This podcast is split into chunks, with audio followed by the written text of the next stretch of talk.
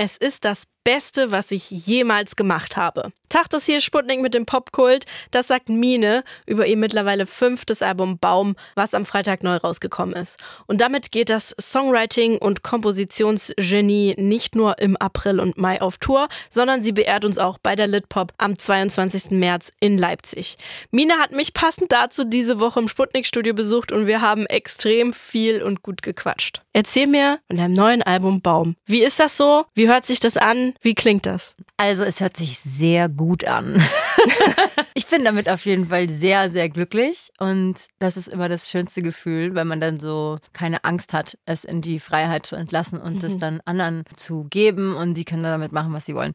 Also ich finde, es klingt ähm, abwechslungsreich. Ich finde, es sind viele verschiedene Facetten drin. Ich finde, es ist auch ähm, eine emotionale Achterbahnfahrt manchmal, aber das gefällt mir ja gerade so gut. Also ich finde ja, Musik muss immer irgendwas mit einem machen, irgendwie emotional. Und für mich tut es das. Ich finde es schwierig zu sagen, wie es klingt, weil also es sind viele Facetten drin. Klassische Facetten, Elektro, bisschen hyperpoppig, bisschen Chanson, mhm. alles so ein bisschen. Was das Album mit den HörerInnen macht, das können wir ja jetzt noch nicht ganz voraussagen. Ich hoffe nur gute Dinge. Was hat das Album mit dir so gemacht, so jetzt ganz speziell, die Musik darauf? Boah, ich habe echt, äh, das war fast teilweise ein bisschen therapeutisch dieses Mal. Mhm. Ich habe einige Sachen ähm, so ein bisschen verarbeitet, über die ich teilweise echt noch gar nicht gesprochen habe, nicht mal bei einer Therapeutin.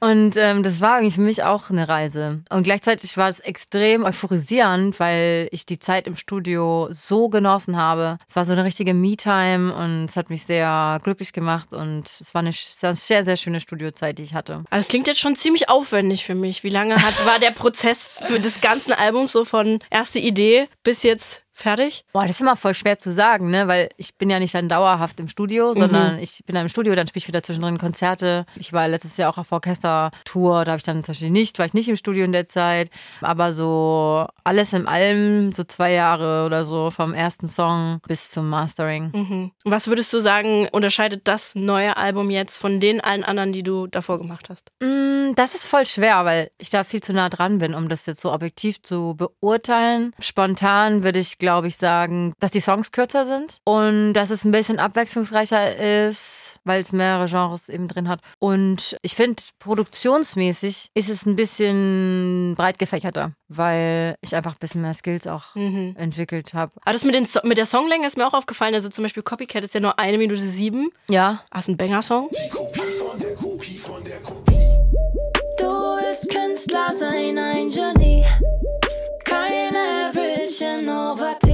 Danke. Oh, ich liebe den ganz doll. Vielen Dank. Aber war das für dich eine bewusste Entscheidung oder war das so, ja, jetzt sind eh alle Songs immer total kurz wegen TikTok und so und Aufmerksamkeitsspanne oder ist das einfach passiert nee. oder wie war das? Ah, das ist wirklich aus Versehen passiert. Also der Grund war eigentlich, zum einen, glaube ich, hat sich meine Hörgewohnheit auch verändert, weil ich halt viele junge KünstlerInnen auch selber höre mhm. und dahingehend natürlich die Hörgewohnheit sich so ein bisschen anpasst. Aber zum anderen war meine Arbeitsweise diesmal auch so ein bisschen anders, weil ich konnte jetzt nicht ähm, mir drei Wochen frei nehmen und dann durchproduzieren, sondern ich habe halt immer so in Portionen gearbeitet, immer so vier, fünf Tage am Stück. Dann bin ich wieder zurück, weil ich ja Kinder bekommen habe und so. Und dann hatte ich halt immer wieder die Situation, dass ich so einen Song hatte und dann bin ich zurück ins Studio und dachte so, oh, die Bridge ist richtig kacke, ich muss die weglöschen. Und dann ist mir aber irgendwie, dadurch, dass ich nicht mehr so im Flow drin war, ist mir nichts mehr so richtig dazu eingefallen. Mhm. Und dann hatte ich so diese Essenz von dieser eine Minute und dachte so, ja, aber scheiß drauf, kann halt das frei entscheiden. Mhm. Dann mache ich es einfach nur eine Minute lang, dann ist es halt so. Mhm. Und irgendwie finde ich das auch mal ganz erfrischend jetzt, so wie es geworden ist. Voll. Wie war das für dich bei Baum? So gerade auch mit dem Namen, wie kam der dir? Was verkörpert das? Was steckt dahinter? Ich habe bis jetzt immer das Glück gehabt, dass ich mir nie über einen Albumtitel Gedanken machen musste, weil das irgendwie immer so aus Versehen passiert ist. Und es war diesmal auch so. Ich hatte den äh, Titelsong, also Baum, geschrieben und dann dachte ich mir so, ach, das ist ja Arsch auf einmal. Das passt ja wunderbar. Das hat sich so schön eingereiht, weil vorher die Alben hießen Klebstoff und hinüber. Und bei Klebstoff ging es halt so voll so darum, was man alles so in sich reinfrisst und an einem haften bleibt, was irgendwie den Charakter formt. Und bei hinüber ging es so darum, sich davon irgendwie frei zu machen. Alles verrottet und geht so kaputt. Und jetzt bei Baum erwächst da quasi was Neues draus. Ist ein bisschen cheesy, mhm. aber es macht halt irgendwie für mich auch alles sehr viel Sinn. Und ähm, gleichzeitig fand ich das Bild auch so gut wegen diesen Verästelungen der Genres und aber auch den Bezug zu den Wurzeln, weil ich halt viel so Retroperspektiv diesmal geschrieben habe. Und gleichzeitig fühle ich mich einfach gerade so in der Blüte meines Lebens. So feststehend, psychisch ging es mir noch nie gut einfach. Und deswegen fand ich auch, dass das Bild ganz gut gepasst hat.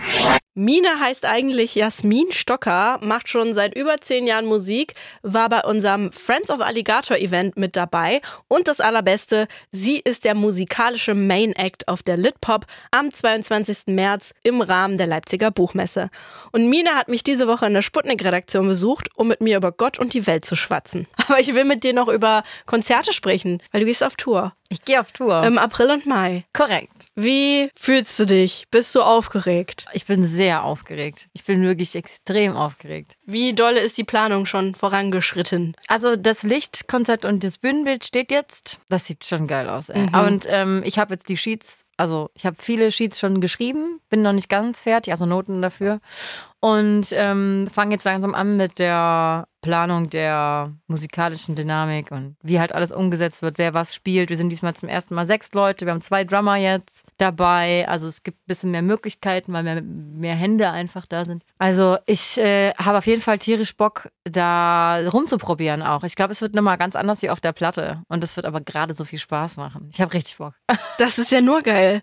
Das klingt fantastisch. Klingt auch nach einer richtig guten Live-Show. Ja, ich habe große Freude Ja. und ich hoffe, die Leute, die zuhören, auch. Es gibt auch noch Tickets. Hast du eigentlich Schiss davor, diese ruhigeren, nachdenklicheren Songs zu spielen oder hast du Bock drauf? Macht dir das Sorgen? Nö, Von macht Stimmung her? Nö. Nö. Also ich habe ja ganz ehrlich, ich habe die ersten zwei Alben, das waren ja quasi nur getragene Songs. So. Und da war das ja, da war das wirklich noch ein Problem mit der Setlist, dass das nicht irgendwie langweilig und langgezogen wurde. Also klar, ich mache mir schon viel Gedanken, dass es halt auch da abwechslungsreich ist. So, nicht zu viele Balladen dürfen dürfen einfach nicht rein, sonst ist es irgendwie zu äh, ja gezogen. Aber ähm, ich spiele sie gerne und trotzdem Mhm. macht mir schon auch Spaß. Und du gehst ja nicht nur auf Tour, du kommst auch noch zur Litpop. Korrekt. Ha, am 22. März. Ich freue mich Nach tierisch drauf. Du bist ja da quasi Main Act. Ja, ich verehre. Was soll Ehre. ich sagen? Riesenehre. Wie, wie fühlst du dich?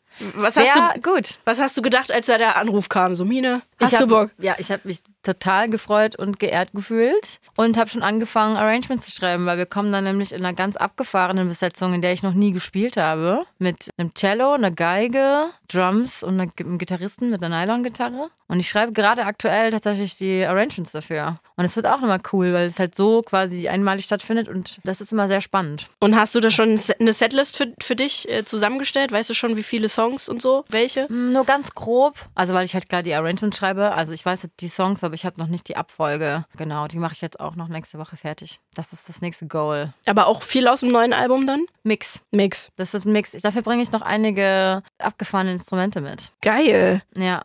Packst du die aus und dann wird alles ü. Ja, es wird auf jeden Fall viel Equipment. Aber wirst du dazwischen dann noch irgendwie so Stories erzählen oder wie machst du das? Ja, auf jeden Fall. Ja? Also ich will was zu den Instrumenten erzählen auch. Herrlich. Habe ich mir gedacht, wäre so ein Grundkonzept. Ja. Und ich erzähle natürlich auch so ein bisschen über das neue Album und so. Ja. Also es wird, wird ein, ein, ein bunter Mix. Und es ist ja so ein literarischer Kontext, ich meine, das Buchmesse und so. Ja. Bist du dann da irgendwie auch anders rangegangen an vielleicht die Setlist oder überhaupt das Arrangement oder so? Oder dachtest du dir, nö, wird einfach kleines Mine-Konzert? Ich bin ein bisschen anders rangegangen, aber nicht grundsätzlich, würde ich sagen. Ich habe schon die Songauswahl so getroffen, dass ich das Gefühl hatte, das würde zu der Veranstaltung gut passen. So habe ich mir das eher gedacht. Ja. Alle Infos und auch die Tickets für die Litpop am 22. März mit Michael Nast, Thomas Hitzelsberger, Friedemann Karich oder eben auch Mine als musikalischen Act bekommt ihr ab morgen früh über sputnik.de.